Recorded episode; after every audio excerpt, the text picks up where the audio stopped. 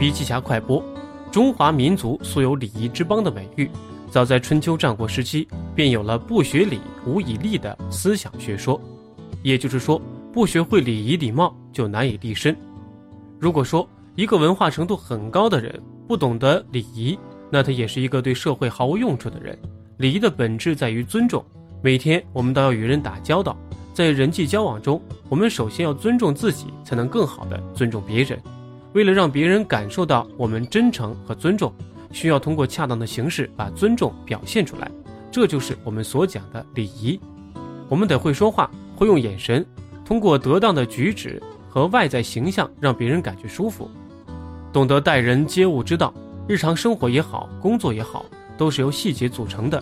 素质体现于细节，细节可以出卖我们，也可以成就我们。职场礼仪不仅仅是我们的素质体现。